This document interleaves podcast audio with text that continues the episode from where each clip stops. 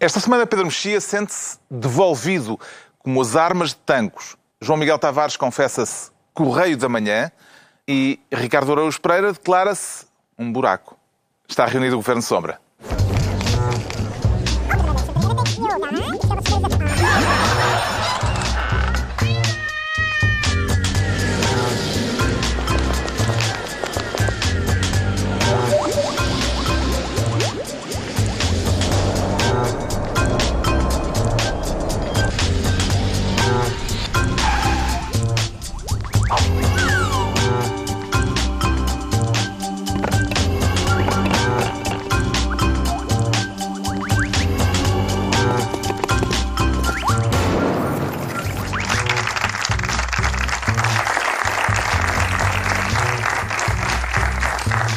Viva, sejam bem-vindos no final de uma semana em que se cumpriram três dias de luto nacional.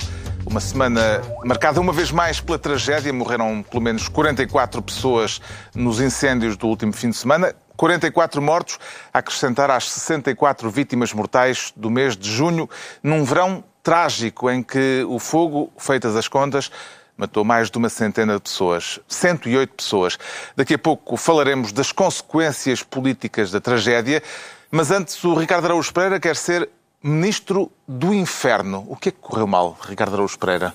O que é que correu mal? Ora, quanto tempo é que temos? Uh, eu não sei se. 52 minutos. Então, então vou ter que ser apenas uma introdução ao que correu mal. Não, é? hum. não podemos uh, abordar tudo o que correu mal. O que correu mal foi. Uh, foi uma espécie de Portugal ao cubo. Porque. Já, já, chega, não é? é? Toda a gente. Eu, eu, eu tenho 43 anos, embora pareça muito mais novo. Bom, uh, tenho 43 anos e, e eu lembro-me de ser pequeno, estar em casa da minha avó. A minha avó tinha uma irritação profundíssima com, com, com os, os, fogos.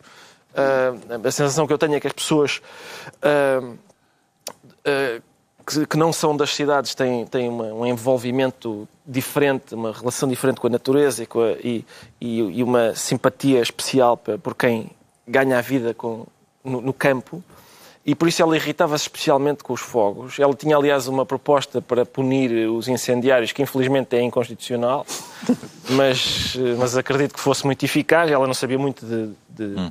direito constitucional, mas, hum, mas quer dizer, isto é todos os anos. Todos os anos a gente diz, ah, já é queimado. Ah, claro, é julho. Mas é não é julho. todos os anos assim, felizmente. Bom, exatamente, mas Esta a questão é essa. A é circunstância é muito é, específica. sim, sem dúvida, mas era uma desgraça à espera de acontecer. Eu sei que há características específicas que proporcionaram isto este ano, uma espécie de tempestade perfeita que inclui várias coisas. O Governo sublinhou com grande ênfase o facto de ter havido no domingo mais de 500 fogos. Não, eu, eu compreendo, eram mais, eram mais de 500 frentes, 500 frentes isso é, realmente é, é suspeito, é incontrolável. 500 ignições, é 500 assim ignições, ah, desculpa, eu não percebo nada de fogos, mas é, de fa é, é várias coisas, é suspeito, é incontrolável, é o que quiserem. Uhum. Mas também não, não surpreende, quer dizer, o, o facto de 236 postos de vigia terem sido encerrados a 1 de outubro.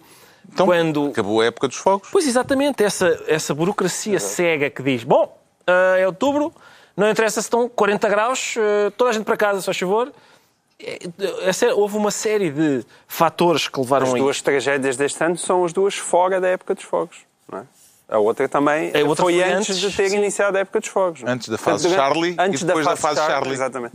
Portanto, dentro da fase Charlie as coisas correram bem, não morreu ninguém, mas antes e depois. Hum. Mas era, era a altura, acho eu, de nós enquanto país, não, não quero com isto dizer que não há responsabilidades, evidentemente, deste governo específico, mas há, mas há responsabilidades de vários governos, de vários anos. Ah, mas não, é... sim, certo, mas não vais entrar nessa. Não, não vou entrar, não, não, mas, ah, dizer, mas também não vou esquecer essa, atenção. Não, está bem, mas isso todos nós sabemos desde o início do mundo que existe uma espécie de pecado original certo. e que podemos sempre, a culpa pode ir sempre parar à Eva Sem que dúvida. passou a maçã ao Adão. Sem dúvida, está bem, mas é importante, é importante, quer dizer, isto não foi este ano, o quê? Fogos em Portugal. Não podemos não, essa isso não foi. Mas... Este ano o quê? Mortos? Mais de 100, Sim, claro. Mais de 100 mortos. Mais isso é verdade. Mortos. Isso é, isso é Duas vezes. Exatamente. Quer dizer, sim, exatamente. Hum. Mas isso é, é, de facto... É...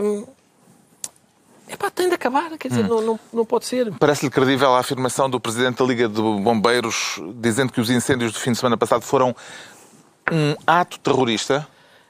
Quer dizer, eu não sei o que é que ele pretende dizer com terrorista. As palavras textuais são estas. Acredito que haja uma organização terrorista que esteja premeditadamente e organizadamente a incendiar o nosso país. É uma forma de criar instabilidade. É a Al-Qaeda dos fogos. Eu não, quer dizer, eu não creio, não creio que seja assim. É, talvez, eu, eu, eu, eu, não, se calhar é a altura da gente chamar terroristas aos, às pessoas que.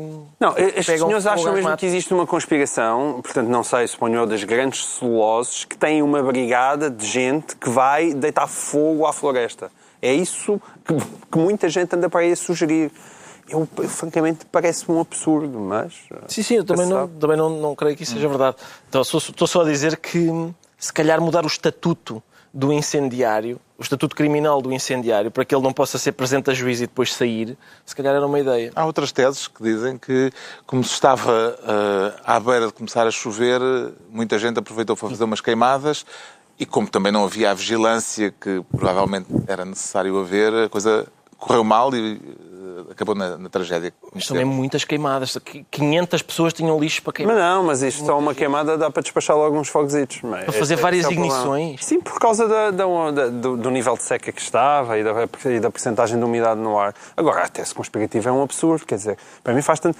Se calhar, olha, são os mesmos que também andam a conspirar contra Sócrates e pegam fogos também.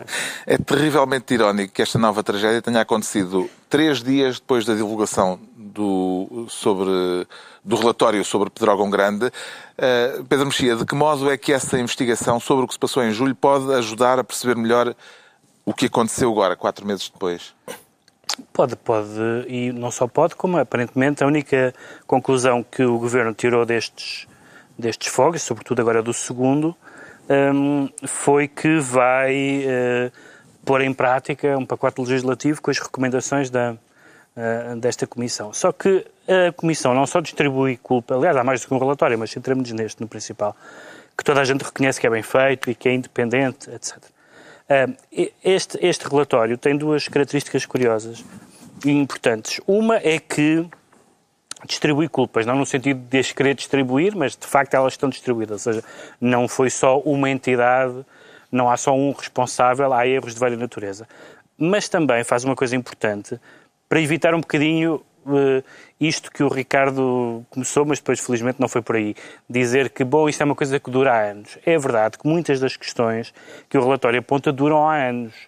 Uh, mas também há, há, causas, portanto, há causas uh, estruturais antigas. E há, causas, e há outras conjunturais. E há, há, há, causas conjunturais conhecidas. Mas foi isso que eu disse, Soutor. Foi isso que tu disseste. uma das, há, uma, há causas conhecidas, umas são mais Umas são de natureza técnica, digamos assim, a questão da, da, da, dessas tais fases que correspondem ao calendário e que, e que, parecem imutáveis mesmo quando a situação no terreno uh, uh, se revela mais grave do que isso, e outras são políticas.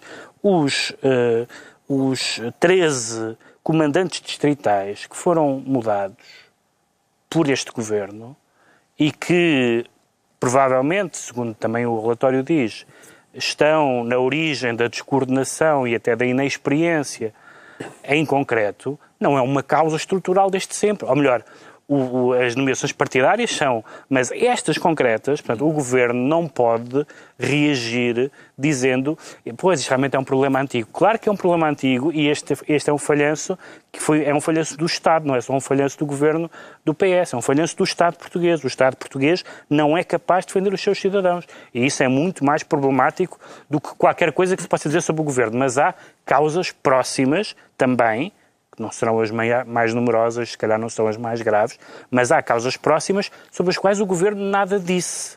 Nada disse, chuta para canto. O Governo diz, uh, não, que é aquela, já vamos falar disso, das desculpas e das responsabilidades. O Governo, o António Costa dizia, nós não, não pedimos, não, não é uma questão de pedir desculpas, é de assumir responsabilidades. Mas quais é que assumiram?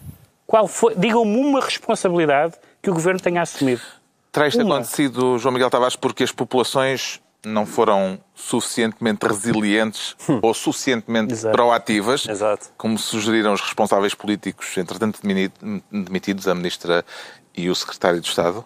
Sim, e outras questões também, não é? De perguntas infantis que houve também durante essa noite. Eh, eu acho que toda a gente estava mais ou menos de cabeça perdida durante aquele fim de semana. Uh, uh, seja a Ministra, o Primeiro-Ministro, o Secretário de Estado, fizeram fizeram os comentários mais absurdos. E de facto, nós imaginarmos, pensar que retirávamos ali aquelas pessoas e que era Pedro Passos Coelho, os seus ministros, a fazerem estas coisas, a dizerem aquelas coisas, o mundo caía em cima deles. E, e, e, e, realmente a sorte de António Costa foi ter feito uma bela negociata e ter conseguido que o Bloco de Esquerda e o PCP estejam basicamente calados, fingindo mandarem duas ou três bocas para o ar mas aquela velha indignação a que todos nós estávamos habituados como que desapareceu. E, de facto, o espaço público e o espaço político português parece que não está ainda bem preparado para essa, para essa espécie de eclipse daquilo que antigamente era a oposição da extrema-esquerda, que fazia uma barulheira desgraçada e, e, e batia com, com com as caçarolas e com as panelas. E agora, de repente, parece que fica um, um, um, silêncio. Em primeiro lugar, porque o PSD neste momento está morto e o CDS está vivido, mas, mas é ainda o. Houve é, vozes da área do PS, Helena Alegre, Helena Roseta. Muito, digamos, com um certo delay em relação a tudo, não é? Manuel Alegre, quando falou, acho que a ministra, entretanto, já tinha ido embora. O, o, o primeiro que eu ouvi, que realmente fez um barulhão desgraçado, foi Marcelo Rebelo de Sousa, não é? Que foi, que foi, o que fez a diferença toda. Agora, é, é, inacreditável ver estas pessoas falar de resiliência e de proatividade, porque isto é as variações do ai, aguenta, aguenta, de é preciso sair da sua zona de conforto, aquelas coisas que, que na com, altura era um escândalo monumental. Só que com mortos. E só que com mortos. É só que com mortos. É, é, é de facto uma coisa impressionante. É, é impressionante dizerem. É porque na verdade, os portugueses que morreram fizeram exatamente aquilo. Foram, muitos deles estavam a tentar ser proativos. Exatamente. Não, é? não havia bombeiros, foram tentar defender os armazéns e as casas. E morreram lá, no meio de toda a sua proatividade. Mas desde quando. Eu também não sou especialista em fogos. Mas agora os fogos combatem-se quem? São os velhinhos de mangueira na mão. Ah, não, não, não há bombeiros, então as pessoas que se desenrasquem. Isto é impensável. É evidente que também há mortes noutros países. Uh, a Califórnia arde, mas, mas, estamos a falar de. morrem pessoas na Califórnia, mas ardem 6 mil casas e outras coisas que tais. E, e, há uma preparação completamente diferente. E na Galiza morreram 4 pessoas e as pessoas saem à rua em manifestações a dizer que aquilo assim não pode ser. Nós, de facto, temos uma maneira muito diferente de gerir estas coisas. Ainda bem que o Presidente da República, pelo menos uma pessoa, que desta vez fez decentemente o seu papel e disse o que tinha que ser dito. E nós estamos habituados muitas vezes a ver sondagens e inquéritos das pessoas a dizer que não confiam na classe política. Mas eu estava há bocado a ver no Expresso, se é no online, se vai ser na edição em papel, diz 48% dos portugueses não confiam na proteção civil. 40, metade dos portugueses Ou seja, 52% dos portugueses são idiotas.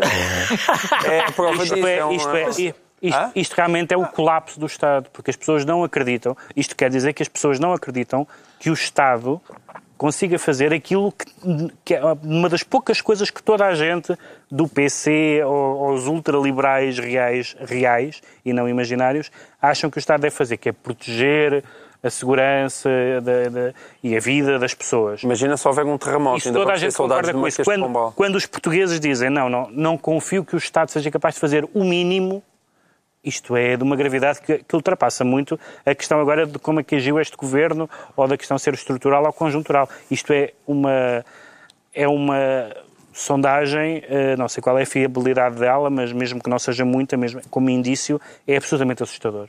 Entregamos ao Ricardo Araújo Pereira a pasta de Ministro do Inferno.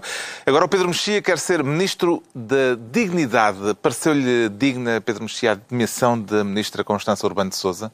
Nós tivemos aqui vários meses uh, de, entre, entre o primeiro fogo e o segundo em que não percebemos o que é que estava a acontecer exatamente. Seja... A dignidade vem ao caso porque na carta uh, a ministra dizia a Costa que ele teria de aceitar o pedido de demissão uhum. até para preservar a minha dignidade pessoal. Sim, e ela faz... Uh, e ela faz questão de dizer na carta que já tinha uh, pedido a demissão e que foi, que foi o Primeiro-Ministro que não quis que ela saísse. E nós tivemos aqui alguma dúvida durante estes meses todos. A ministra foi logo contestada na, na, na, no primeiro no, no primeiro no, no incêndio de Pedrógão, foi logo contestada as, as, suas declarações e depois na Assembleia da República e, e, e, por várias, até mais por frases infelizes do que propriamente por responsabilidades concretas. E, e desde o princípio que se falou da, da, da da hipótese de afastar a, ministra e até à véspera dela ser afastada, ou à antevéspera, o Primeiro-Ministro garantiu que não, nem pensar, que, era um, que, que não era para. É uma infantilidade. Uma infantilidade, é. não me faça rir, disse ele a uma jornalista que lhe perguntou isso, e portanto nós não sabíamos exatamente se era a ministra que não queria sair e estava amparada por António Costa, ou a ministra que estava morta por ser embora, mas o primeiro-ministro não a, não a deixava a sair. A carta dela desfaz essas dúvidas. Mas as dúvidas desfazem, desfaz a dúvida não a bem do primeiro-ministro, ou seja, basicamente ela esteve ali como para-raios. Eh, ela esteve ali como, como escudo de António Costa. E, portanto, desse ponto de vista, acreditando no que ela disse na, na sua própria carta, não, não me parece que fosse uma, uh, um momento ideal para, para dizer uma coisa que não fosse, que não, que não fosse verdade. E, portanto, a ministra sai do, car do cargo politicamente queimada? Ela sai, ela sai no Talvez. de palavras que... É. É um trocadilho. Não, há, há, há, duas, há duas coisas diferentes. Menos queimada do que outra. Há duas coisas, há duas coisas, há coisas de duas naturezas diferentes. Uma são as frases infelizes, que pode-se dizer, ah, são só frases infelizes. São, mas frases infelizes em momentos trágicos são frases muito infelizes. A frase das férias não tem justificação possível. Não é possível dizer aquela frase no momento em que morreram dezenas de pessoas. Não é possível, não é admissível Claro que ela saiu-lhe, arrependeu-se, correu-lhe mal, tudo bem, toda a gente já, já teve frases, já disse frases infelizes. Mas não é possível falar em férias uh, numa, num momento em que estão a morrer pessoas. Portanto, é, isso, só isso justificava a demissão. Uh, depois há a história, a sensação terrível que isto criou de, de haver uma repetição e de terem sido cometidos erro, alguns erros outra vez. Há várias pessoas que testemunham uh, erros, incapacidades e insuficiências iguaizinhas às de Pedrógão. Portanto, neste, vai ser que só passou pouco tempo, mas justamente por ter passado pouco tempo, nós lembramos muito bem quais eram as deficiências. Portanto, a ideia que fica é estar a ver lá um ministro ou não haver ministro é igual. Que em quatro meses não houve nada... E que, e mais, que provavelmente Deus queira que não haja mais nada, mas que, que se acontecer outra coisa é, é, tudo igual, porque nada, porque, porque, nada muda. O Governo agora vai aprovar várias recomendações de várias, de várias natureza do relatório, ainda bem. Espero que isso seja uh, levado mais a sério, levado mais a sério, mas eu acho que houve alguns momentos, vamos falar também da, da, da intervenção do Primeiro-Ministro no Parlamento ou não? Vamos. Uh, se vier a cá, uma questão de, há uma questão de, de de sensibilidade e de empatia. Eu não percebi, confesso que não percebi a maneira como o Governo, a começar pelo Primeiro-Ministro, lidou com isto em termos de, de empatia. empatia, alguém dizia, ah, não, mas não queremos pessoas a chorar. Não queremos pessoas a chorar, não quer pessoas a chorar. Não tem nada a ver com chorar. Trata-se de as pessoas de perceber que alguém nos está a falar. O primeiro, a declaração do Primeiro-Ministro é confrangedora desse ponto de vista. Não há absolutamente, não quero que ele chore, não quero que ele se emocione, não quero que ele. nada disso. Eu quero sentir que alguém fala ao país num momento trágico e que há alguma empatia com, com, com, com, os portugueses e com as vítimas e com tudo isso. E essa falha foi uma falha que eu, enfim, eu não conheço António Costa, não sei se é, se é significativo ou se lhe correu mal, mas é, foi muito clamoroso as pessoas estarem a ver, incluindo socialistas, dizerem António Costa tinha que mostrar, Ana Gomes, por exemplo, disse não, não, não, que não percebia aquela atitude. E foi feito o contraponto depois com a intervenção do Presidente da República no dia seguinte. A Ministra saiu do cargo aos empurrões, João Miguel Tavares? Sim, aos empurrões, aos pontapés e a tudo o que estivesse à mão, não é? É evidente que saiu. Agora, eu não sei bem o, o tempo que ela aguentou, se foi realmente ou não como uma espécie de para-raios. É, é, aquilo chegou um momento que toda a gente percebeu que era incomportável a situação dela. Ela devia ter saído depois do programa grande e devia certamente ter saído depois do relatório. Eu ouvi, eu ouvi uh, António Vitorino num canal de televisão dizer ah, mas se a ministra tivesse saído depois de Pedrógão Grande, agora estávamos a discutir a demissão do novo ministro da Administração Interna.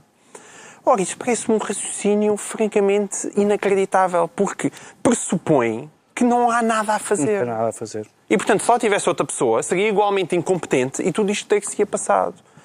E isso é, é, aquele lado, é o lado fatalista que, o, que é extraordinário. Isto realmente, a, política é, é algo uh, complexo por isto, porque de repente o otimista António Costa, que sempre foi a pessoa solar, o homem com quem até o Presidente da República brincava, o otimista incorrigível, de repente, no caso dos fogos, como já tinha acontecido, aliás, também num caso de cheias, parece que é um fatalista. O otimista torna-se fatalista, a dizer, olha, não havia nada a fazer, aconteceu, azar, estava imenso fogo e a umidade era muito baixa e até isto, a floresta está uma desgraça, não havia nada a fazer. Como não há nada a fazer? Isso não é, não é minimamente aceitável. Não é minimamente aceitável. E, portanto, a ministra saiu e, e saiu tarde. Mas mesmo, há, há um programa, por exemplo, que eu acho que tem sido muito pouco falado em relação ao relatório. Aquele, aquele, o inquérito que veio, o relatório do, do, em relação aos fogos de Pedrógão, toda a gente tem sido elogiado por todas as pessoas, parece uma coisa muito completa, feito por especialistas independentes que percebem do assunto, acho ótimo que olhem para ali e que vão implementar as recomendações. Mas eu pergunto, não devia ter havido, ainda que esse relatório tivesse existido, não deveria ter havido um documento que tivesse saído mais rapidamente, como muita gente pediu? Se calhar se houvesse um, que não fosse um relatório tão extenso, mas que no espaço de 15 dias, ou, ou 3 semanas, ou um mês, dissesse realmente há aqui estes pontos que necessariamente têm que ser imediatamente corrigidos, isto já não teria acontecido e nada disto se passou. Portanto, a incompetência é enorme. Esse fatalismo da floresta, por isso é que uh, nós uh, começámos quase a implicar com o Ricardo. Porque o fatalismo de realmente isto não é de agora, a floresta e tudo isso, tudo isto é verdade. Mas há falhas políticas apontadas ali, erros que foram cometidos este ano, que não têm a ver com a situação da floresta e isso não pode ser esquecido. Houve dois momentos politicamente cruciais esta semana, já falámos deles, o discurso de António Costa, primeiro, a, a comunicação ao país e depois a comunicação ao país do Presidente da República. Uh, em que medida é que estas duas intervenções alteraram o relacionamento entre Belém e São Bento? Eu, eu isso por acaso acho que não alteraram. Acho que não, não é isso que vai alterar. Quer dizer, pode-se dizer que Marcelo pode ter perdido alguma confiança nas capacidades de António Costa. É evidente, mas, mas não acho incompatível o facto de aquele ter sido um discurso violentíssimo e, e, e aquilo é, é, como quando eu dou um carolo na cabeça de um dos meus filhos. Aquilo é mesmo um carolo na cabecinha do António Costa, que foi aquilo quem que não entenda isto, fez. disse Marcelo, quem não entenda isto, humildade cívica e ruptura com o que não provou ou não convenceu, não entendeu nada do, do essencial que se passou no nosso país. Não há dúvida que é um mega carolo, ok? Mega carolo. Agora, o que é que se passa aí é um carolo que quem o leva percebe que é bem dado.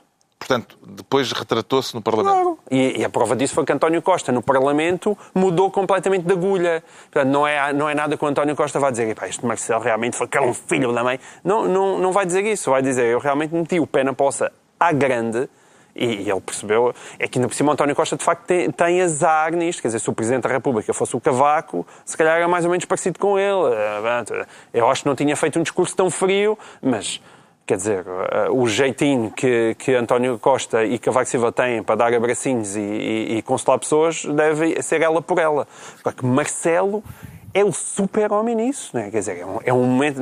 Nós vemos a atuação do Marcelo, quer dizer, e eu já critiquei muitas vezes o Marcelo, mas aí há que criticar todos os chapéus, os que tenho e os que não tenho, porque ele é absolutamente extraordinário, é daquelas pessoas que a gente vê o andar e, e ter com aquelas velhinhas e com aqueles velhinhos e abraçá-los e dar-lhes beijos e ao mesmo tempo reunir com os presidentes da Câmara, querer que as coisas andam para a frente, é daqueles momentos que a gente tem orgulho de ter um Presidente da República daqueles. A gente pensa, olha, foi para isto que a política foi inventada, foi para fazer este tipo de coisas.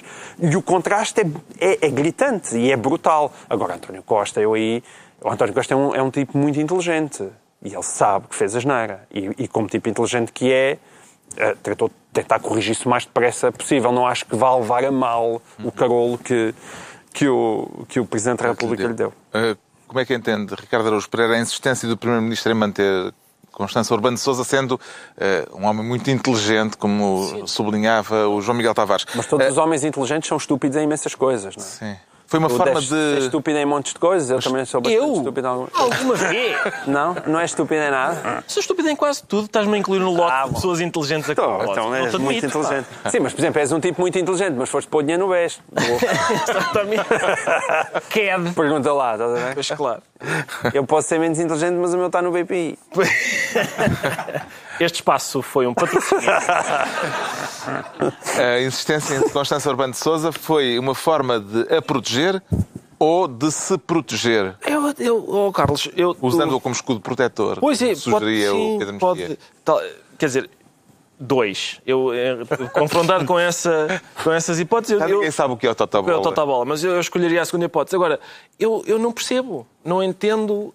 Hum, a insistência. O, o, António Costa disse muitas vezes: não, isso era o mais fácil. Não, não percebo esta embirração com fazer o que é fácil. Eu, como sou preguiçoso, tenho muito apreço por fazer o que é fácil. E quando o que é fácil é obviamente acertado, qual é o problema de fazer o que é fácil? Este, houve aqui uma coisa na qual este governo começa inquietantemente a especializar-se, que é a receita é a seguinte: é um bolinho de incompetência com uma cobertura de insensatez grotesca. Já na, na, na, defesa tinha sido a mesma coisa. Portanto, o bolinho de incompetência é a tropa deixar-se roubar, deixar... A... Não vamos antecipar temas. Não, não, mas é... Pois ainda e depois a cobertura de insensatez grotesca é o ministro dizer assim sei lá se houve um roubo, não sei. Se calhar nem houve. E aqui é igual. É o bolinho. O bolinho de incompetência ficou à vista de toda a gente. Aliás, é um bolinho que foi ao forno tempo demais porque ficou todo esturricado. E depois a cobertura, a cobertura de insensatez grotesca, dessa vez houve vários cozinheiros. O Costa a dizer, não pensem que isto não volta, isto vai voltar a acontecer. A gente sabe que vai voltar a acontecer. Epá, mas ao menos mostra que estás preocupado com isso. Pá. Depois vem o secretário de Estado e diz, ah, as pessoas também não se auto-protegem. Como quem diz, tens o quintal a vai comprar um balde. Ou soprem todos, malta de leiria juntas e começa a ver se o Pinhal apaga. Epá, e, a, e a ministra ainda vem e diz assim: isto é tudo muito chato, não é? E mais, eu não tive férias, por isso veja bem. Como é que é possível? Como é que é possível uma coisa assim? Há aquele momento muito conhecido do filme do Moretti em que ele diz a um candidato, ele diz, pá, diz uma coisa de esquerda, pá. E aqui o que dava vontade de dizer era, era pá, diz uma coisa de ser humano. Eu, eu estava a ouvir o, o, o Costa a falar e pareceu-me ouvir a engrenagem lá atrás. Vai voltar a acontecer, quer lá saber. Pá, era uma coisa... Mas não deixa de ser curioso, depois, depois de... E mais, quando o Presidente começa a falar, a primeira coisa que o Presidente diz é eu, antes de mais nada, quer dizer que sou uma pessoa. Que é uma informação, é uma informação que as pessoas não costumam dar, mas que ele achou, peraí, se calhar é melhor, porque, tendo em conta o panorama, eu vou começar por informar que sou realmente um ser humano.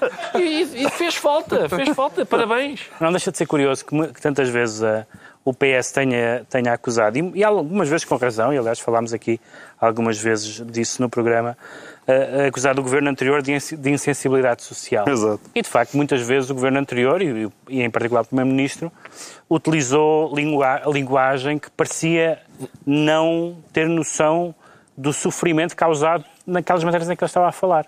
Bom, mas agora temos um governo de esquerda que, por definição, se preocupa com as pessoas, não é? Não é o que vem no dicionário? Não.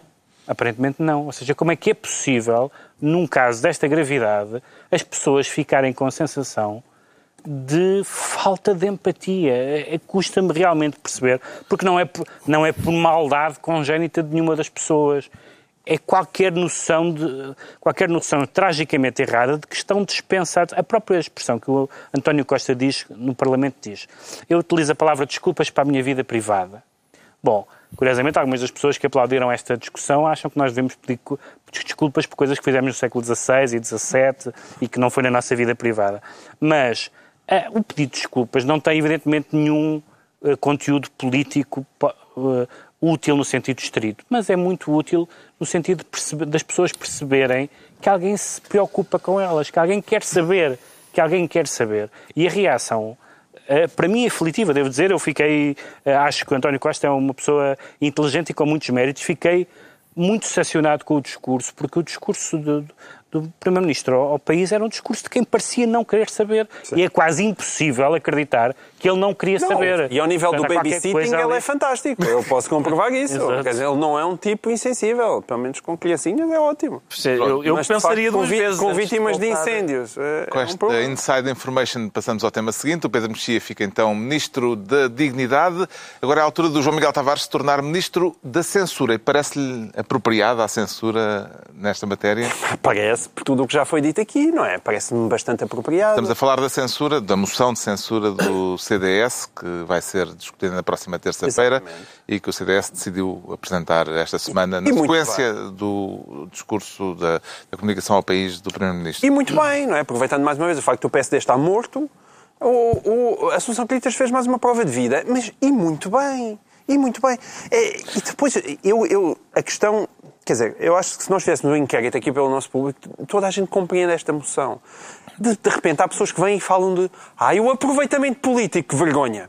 Reparem, isto é aproveitamento político. O que raio é o aproveitamento político? Alguém aqui me consegue explicar o que é que é o aproveitamento político?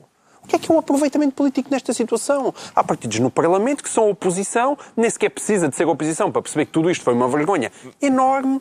Morreram num verão mais de 100 pessoas por incompetência do governo. Não é a única, mas está lá a incompetência do governo é apresentada uma moção de censura. Se as moções de censura não servem para isto, eu acho que servem para muito pouco. Mas há outra perspectiva que se pode ter sobre o assunto. O facto de já se saber que a moção de censura não terá sucesso, ou seja, que não eh, será votada pela maioria do Parlamento, não poderá vir a gerar um efeito político contrário àquele que o CDS pretende obter? Não. Porque, como já detectou, mais uma vez, Marcelo Rebelo de Sousa muito bem no seu discurso, aquilo que vai fazer é juntar PCP, Bloco de Esquerda e PS todos na mesma casinha. Marcelo Rebelo de Sousa também disse vai reforçar o mandato do governo para as reformas inadiáveis. Vai Exatamente. reforçar. Exatamente. E porque, se bem se recordam, o PCP já se opôs a algumas reformas nesse sentido. Eh, relacionados com a floresta.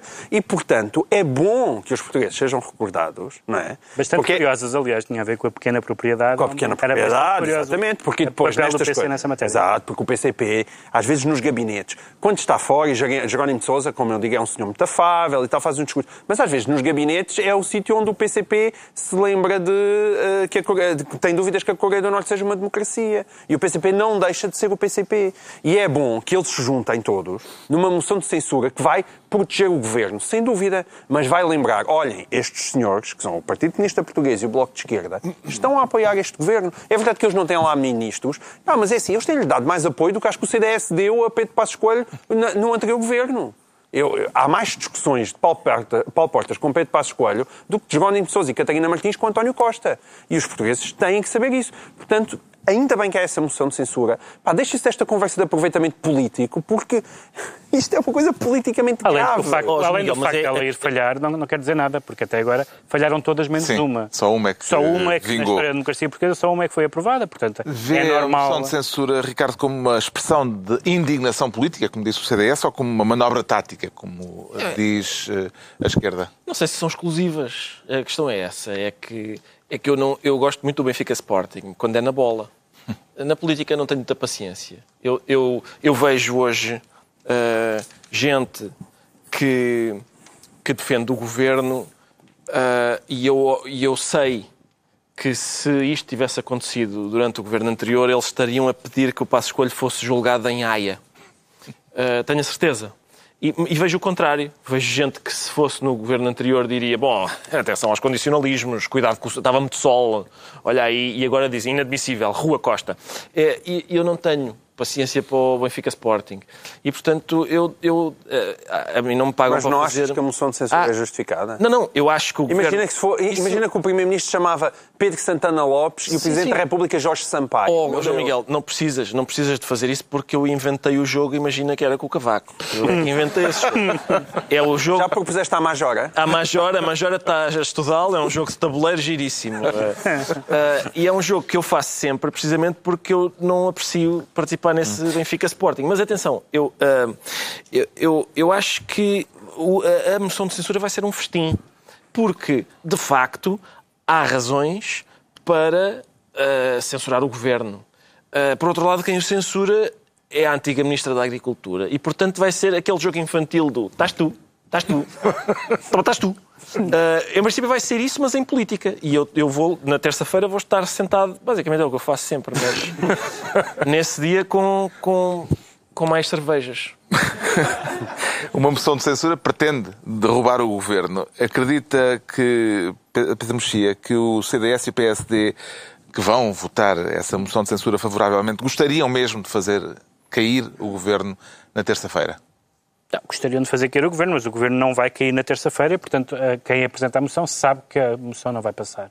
Como souberam praticamente todos os que apresentaram as várias moções à esquerda e à direita que foram chumbadas, só a do PRD foi a única que, que triunfou. Uh, e, portanto, uh, ou seja, a função da moção de censura é fazer cair o governo, mas ninguém desiste de uma moção de censura só porque o governo não vai cair por causa disso. Ou seja, a moção de censura é, é, é, é para uh, claramente marcar uma contestação. Muitas, muitas, muitas, por exemplo, agora temos esta situação. Morreram pessoas nos incêndios, parte da culpa pode ser em graus variáveis e discutíveis atribuído ao Governo.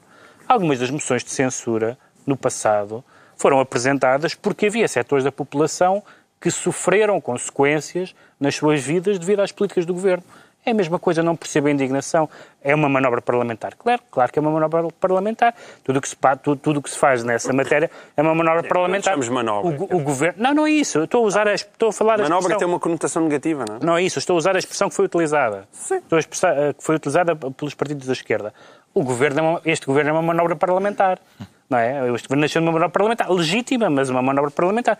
Não, não há problema nenhum nessa, nessa, nessa manobra. Agora, o, o, a, a, vantagem também é dizer, como o João Miguel estava a dizer, que o PC e o Bloco são corresponsáveis a uma, ainda mais pela política do governo, incluindo nestas matérias, coisa que nós sabemos que nem sequer é bem verdade em alguns aspectos das questões que estão em discussão. Entretanto, houve uma remodelação governamental. Eh, o lugar que era de Constança Urbano de Souza foi ocupado pelo, eh, até agora, ministro adjunto Eduardo Cabrita. Para o lugar de Eduardo Cabrita foi escolhido por António Costa o advogado Pedro Cisa Vieira. Telegraficamente, o que é que conclui destas mudanças, João Miguel Tavares? concluo que o governo uh, da República Portuguesa está cada vez mais parecido com a lista da festa de anos do António Costa. Pá, e eu não acho bem. Eu não acho bem. Uma coisa é o Governo da República, outra coisa é as pessoas que vão à festa de aniversário do António Costa. E convinha que as duas coisas não coincidissem. Porquê que António Costa Até não terá aproveitado... na festa de anos de António Costa eles acendem as velas do bolo e já se percebeu que ninguém consegue controlar incêndios ali. Porquê que António Costa não terá aproveitado para fazer uma remodelação mais profunda, Pedro Mexia? Esta, esta remodelação, tanto quanto nós sabemos, foi provocada. Há pessoas que, que têm dito, não, não, no sábado a ministra ia ser demitida, não sei, não sei se, se, ia ser demitida no sábado, foi demitida antes uhum. e foi empurrada. E, portanto, uh, se António Costa tivesse uma... Para já, não me parece bem que estivesse a misturar assuntos, não é? Uhum. Aproveitar para mudar outros ministros porque lhe convinha nesta matéria ia sempre sim, soar mal. Sim. Além do mais, isto não estava no calendário. Até, até prova em contrário, não estava no calendário. O novo ministro adjunto, eh, ainda antes de tomar, só, eh, tomar posse, o ministro, o futuro ministro Pedro Cisa Vieira, ainda não tomou posse, eh, deu uma entrevista ao jornal eletrónico Eco e dizia nessa entrevista que temos um governo fragilizado. Viu isto como um sinal de humildade ou como uma pequena gafe política ainda antes de chegar ao cargo, Ricardo Araújo Pereira? Mas eh, será uma gafe fazer uma constatação? Quer dizer, é, é possível, não é? É possível. Se calhar ele, ele não tem jeito para a política, não é? E, e, e, começou, entrou a dizer a verdade. E se calhar já foi repreendido. Já lhe disse ao Pedro, é pá, por amor de Deus, se é para dizer a verdade, não vais para aqui. Por amor de Deus, pá, tem cuidado com isso, pá. O Ricardo Araújo Pereira fica assim ministro da Censura. Estão entregues as pastas ministeriais por esta semana. Recordo que quem quiser vir assistir a uma das próximas reuniões do Governo Sombra ao vivo, pode inscrever-se no site da TVI com a promessa de que será bem recebido. São milhares de clientes satisfeitos. Olha, reparem, Agora, reparem nisto. O Pedro Mexia confessa-se devolvido. Será que o produto não presta, Pedro Mexia? Pois aparentemente não presta, não é? Já nos disseram que não presta. Vamos falar da estranhíssima devolução de material militar roubado Bem, ou sei lá o quê. Todos, há mais superlativos. Eh, epá, eu acho que estranho. Há, há, várias coisas, há duas coisas muito estranhas. Uma é. Uh... A primeira conclusão é que houve mesmo um roubo. Não? Essa é a primeira. Ou será que nem isso? Essa é, pá, eu já nem sei. Eu, eu, eu já não digo há nada. Há duas coisas muito estranhas nesta. Há uma movimentação de material Houve uma movimentação de material de guerra. Pois não autorizada, que é a definição de roubo. não sei. Sim, não sei. A movimentação autorizada de uma coisa para a outra, de um sítio para o outro, sem autorização do próprio. É um roubo. É... A GNR deve ter batido à porta do ministro a dizer: Sr. Ministro, apareceram as armas. E ele: Quais armas? Isso é, há duas coisas engraçadas. Na chamusca. Na chamusca, pá, na chamusca. Nesta altura, apareceu uma coisa na chamusca. Cujo presidente é o senhor Paulo Chamusca. Paulo Tem Queimado. Paulo Queimado. Paulo Queimado. Paulo Queimado. Falhei o. a punchline. É o que se chama, é o que se chama amor à terra amor à terra. Mas, um, e depois, claro, evidentemente que apareceram 300 teorias da conspiração. Mas aqui fazem sentido. É, eu, eu sou de Fazem sentido, da... fazem sentido porquê? É porque quem, absurdo. Porque quem abriu a porta foi o ministro. Mas, mas, nunca portanto, mas expliquem-me a conspiração. Portanto, é, portanto o, governo, o Conselho de Ministros reúne-se oh, e o Costa não. diz o país está a arder, a gente precisava aqui de uma distração. Ou quem é que quer fazer figura de parvo? Azeredo. Azeredo, podes ser tu? Vai o Azeredo então. Fazer aí, roubam-se umas armas e depois despejam-se na chamusca. Está feito. Pá, não. Mas a teoria da conspiração. É, é um grande plano, mas a eu teoria da conspiração não se põe nenhuma lógica, é do género. Isto é muito estranho, reticências. E, e, e então. Não, é que nós saltámos um passo aqui. Eh, o Ricardo já aludiu a esta mini teoria da conspiração que ah, nas redes sociais apareceu, de que, eh, assinalando o facto de uh, as armas terem desaparecido poucos dias depois, depois do, primeiro do incêndio, incêndio de Pedrógão Grande e terem aparecido poucos dias depois desta Exato. segunda é, tragédia. Não, não, atenção, apareceram as armas mas não apareceram as munições. Às tantas aquilo foi para aqueles, tipo aqueles casamentos árabes, que eles depois começam a dar tiros para o ar. Se calhar, se calhar foi isso, era para um casamento árabe em Portugal. Estouraram eles, tudo. Eles estouraram, não há, é difícil aceder a armas, gastaram as munições todas a mandar tiros para o ar e depois no final devolveram. Então, havia um grupo muito engraçado, rapaz, chamava Gato Fedorento, e eles tinham um sketch. é, product placement. Assim, era, era, era. era eles, eles, tinham um sketch em que um tipo uh, pedia a um amigo dele da, da tropa que lhe emprestasse um míssil para arrebentar em honra de Nossa Senhora dos Remédios. Pode ter sido isso, hein? És um visionário. Pode ter sido isso. Está esclarecido então porque aqui o Pedro Mexia diz sentir-se devolvido. Agora, o João Miguel Tavares declara-se o Correio da Manhã. Também gostaria de saber como é que Sócrates paga atualmente as despesas que tem, João Miguel Tavares? Gostava, e muito. Eu gostava e muito. E o que é que o senhor tem a ver com isso? Pois. e é extraordinário o que é que o senhor tem a ver com isso. Foi a resposta de José Sócrates. Que sendo José Sócrates a responder aquilo, não há nenhum espanto. Agora, de repente, houve uma quantidade enorme de pessoas nessa, nessa, nessa, nessa coisa tão divertida chamada Facebook que e que, que, até acham que, José Sócrates, de facto, se calhar é um bocadinho aldrabão, mas que acharam mal o Vítor Gonçalves ter feito a pergunta. É verdade que o Vítor Gonçalves parece que esteve nervosíssimo durante toda a entrevista. A, a sério. Estava, e, e, e, a reação dele a esta, à, à, à, resposta de Sócrates pareceu mesmo daquele do miúdo que foi apanhado com, com a mão no, na, na, lata dos biscoitos. E aquilo estava não... perante o animal feroz. Estava perante o sim, animal feroz. A sério, eu, eu, hoje em dia, eu acho que qualquer dia vou telefonar ao Sérgio Figueiredo a dizer que eu quero muito entrevistar o Sócrates. eu, eu, queria, eu queria estar à frente de Sócrates para perceber que experiência sociológica é essa. Mas tu querias estar com a faixa, com o barrete de campino. Sim, era não, tu querias. Pode ser, pode ser com faixa e com barrete de campino. Oh! tu querias festa brava. Mas é queria, pá. Mas pode ser, pode ser que José Sócrates esteja lá em casa a ouvir isso e, e, e eu, eu, gostava de entrevistar José Sócrates só para perceber qual é que é aquela sensação. Agora, mas pelo amor de Deus, eu não percebo.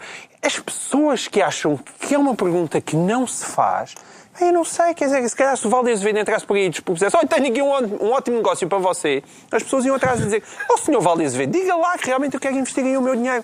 É que isto é toda a notícia. José Sócrates, hoje em dia, continua a não ter dinheiro. Vamos ver.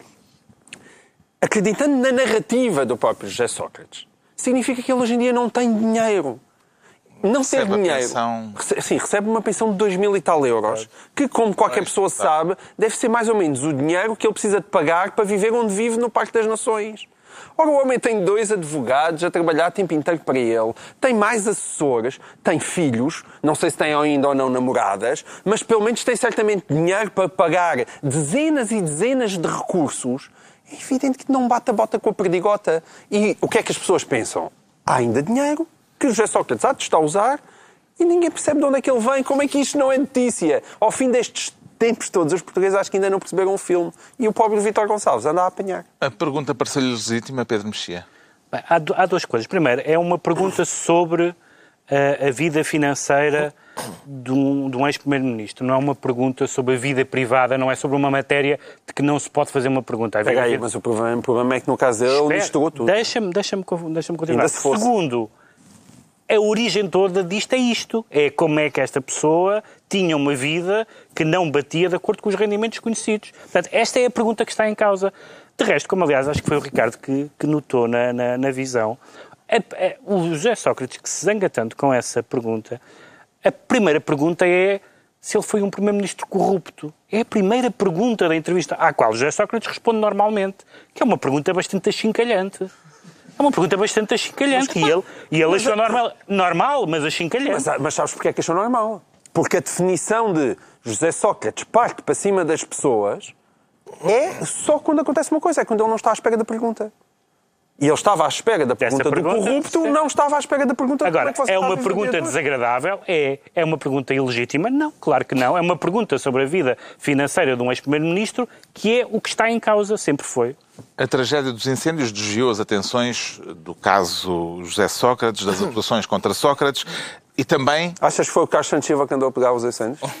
E também do é lançamento é do novo livro do ex-primeiro-ministro. Sim, uma nova obra que eu... Já teve a oportunidade de se debruçar sobre uh, o escrito a propósito dos drones? Lamentavelmente não, Carlos. E, e, tenho pena porque eu gosto de tudo o que o Domingos Farinho escreve, mas não tive ainda a oportunidade. Olha que eu acho que este foi Sócrates. Foi mesmo ele, foi. Acho. Mas já, já está muito este, mal escrito. Este livro, a ah, sensação... O Miguel Tavares já leu. Ah, já, já estive a folhear. Não, lê, eu, pá, eu, só, eu da outra vez fiz a Crónica da Visão toda só sobre a capa, as badanas e, a, e o índice, acho eu. Certo. Uh, porque... Mas olha que tu eras bom para fazeres uma leitura comparada. Acho, eu, é, sim, é? sim, acho que vale a pena. Sabes que eu este acho que eu já, acho que Farinho já não está Já não me parece que este, tal como, como era o outro anterior, um livro para ser comprado em grandes quantidades. Porque o, o anterior era um tom cinzento suave que fica bem, tu compras 200 exemplares daquilo e faz-te faz uma estante bonita. Este é um vermelho muito carregado. Acho que não. não uma pessoa não que vai. Tão bem. Não, mas atenção, eu acho que a, a, sobre a pergunta, o, o Pedro já citou, aliás, um colunista magnífico, e não é por acaso, porque é de facto um colunista que marca a atualidade, muitas vezes. Mas a, a questão é essa: é, a mim, se me perguntam, tu és corrupto, eu acho que fico um bocado ofendido. Agora, tu vives como? Então, eu tenho, tenho alguns trabalhos, mais ou menos, aquilo que eu, que eu chamo de trabalhar, mas não é bem, e pagam-me e é assim. Agora, há duas ou três coisas na, que eu queria dizer sobre, sobre a entrevista, que, que não têm a ver com essa pergunta, que é, que é para que são outra vez, outra vez coisas, outra, outras justificações do Sócrates que eu acho extraordinárias, como por exemplo, olha, uh, o, o Carlos Santos Silva comprou um quadro do Júlio Pomar e estava em sua casa e a fatura também. E diz o Sócrates, não, o que aconteceu foi que eu convenci, ele usou a palavra, eu convenci o, o, meu amigo Carlos Santos Silva a trocar-me esse Júlio Pomar por sete ou oito quadros que eu tinha. Pá, eu aposto que esses quadros eram O Menino da Lágrima, Os Cães a Jogar Póquer cinco quadros que o Duda pintou no oitavo ano na sala de trabalhos manuais e uma Mona Lisa feita em fósforos. Aposto! Ah, ele dá explicação uh, para o facto do, das transações, das, uh, do dinheiro ser dinheiro vivo e não... Dinheiro vivo. Uh... Dá mais jeito, não é? Não, não. Carlos Santos Silva é que quis. Preferi o Carlos Santos Silva é que quis, claro que sim. Dava muito mais. Claro que sim. Tem é, porque é melhor. Tens aí 7.500 euros que me emprestes. Tem, sim, senhor. Peraí. Ora, 20, 25, 20, Temos que saltar para os decretos. Vamos embora. Pronto, então vamos a isso. O Pedro Mexia decreta canta bem, mas não me alegras. Sim, o senhor Cantá, que é o vocalista da, de uma banda francesa, de que eu aliás até gosto, chamada Noir Désir, e que esta semana foi muito polémico porque uma revista uh, francesa chamada Les Rock uh, publicou uma entrevista com ele e fez uh, da capa com, com, com, uma fotografia dele. O problema do, do, do senhor Cantá é que matou uma mulher à pancada, a atriz Marie Trintignant, uh, esteve preso por isso. Uh, a mulher com que ele viveu também, também lhe batia e suicidou-se. e, portanto, é uma figura que não é exatamente uma, uma figura que deva ser propaganda, propagandeada dessa forma, sendo tanto mais que a revista é uma revista conhecida pelas suas posições esquerdistas, feministas, etc. E eles, de repente, não acharam, não acharam que havia nenhuma... Podem muito bem fazer a, a diferença entre a arte e o artista, tudo bem, mas darem aquela capa, fazerem uma, uma quer na entrevista, quer depois na justificação que deram perante a gritaria que foi... Levantou um clamor. A dizer que é preciso falar de zonas de sombra. Não há zonas de sombra quando um homem mata uma mulher à pancada. Não há, zo... há zonas de sombra da arte, não há zonas de sombra no crime. O João Miguel Tavares decreta podia ter feito mais. Exatamente, foi o que o Quentin Tarantino disse ao New York Times quando confrontado com o famoso caso do, do Sr. Harvey Weinstein, produtor dele e amigo dele, e que parece que Tarantino já sabia que ele era um predador sexual há muito, muito, muito tempo. E, portanto, Este caso encaixa bem com aquilo que o Pedro Mexia acabou de dizer. E por muito que nós nos andamos a entreter com aquelas coisas coloridas dos, dos livros para meninos e dos livros para meninas e toda essa ganga, na verdade, o grande desequilíbrio entre homem e mulher continua hoje igual ao que era há 20 e há 30 anos. Ou seja, as mulheres continuam a estar nas mãos de predadores sexuais em Hollywood, ou seja, a progressista Hollywood, este homem conseguiu andar atrás e a violentar dezenas e dezenas de atrizes sem que soubesse nada. E isso é uma coisa absolutamente escandalosa. O Ricardo Araújo Pereira decreta ex. Ex, porque... Ex não é, é ex, é X. É X, sim. É porque a Ordem dos Engenheiros veio esta semana dizer, esta semana, ao fim deste tempo todo, veio dizer: Bom, uh, tivemos aqui a pensar e de facto o Sócrates não é nem nunca foi engenheiro. Uh, e, portanto, ele não tem direito a ser chamado engenheiro. E, portanto, por isso isso causa-me o seguinte receio. À pergunta, o senhor engenheiro é corrupto? Ele diz, não, eu não sou engenheiro. Está concluída mais uma reunião semanal, dois a oito dias, à hora habitual. Novo Governo de Sombra, Pedro Mexias, João Miguel Tavares e Ricardo Araújo Pereira.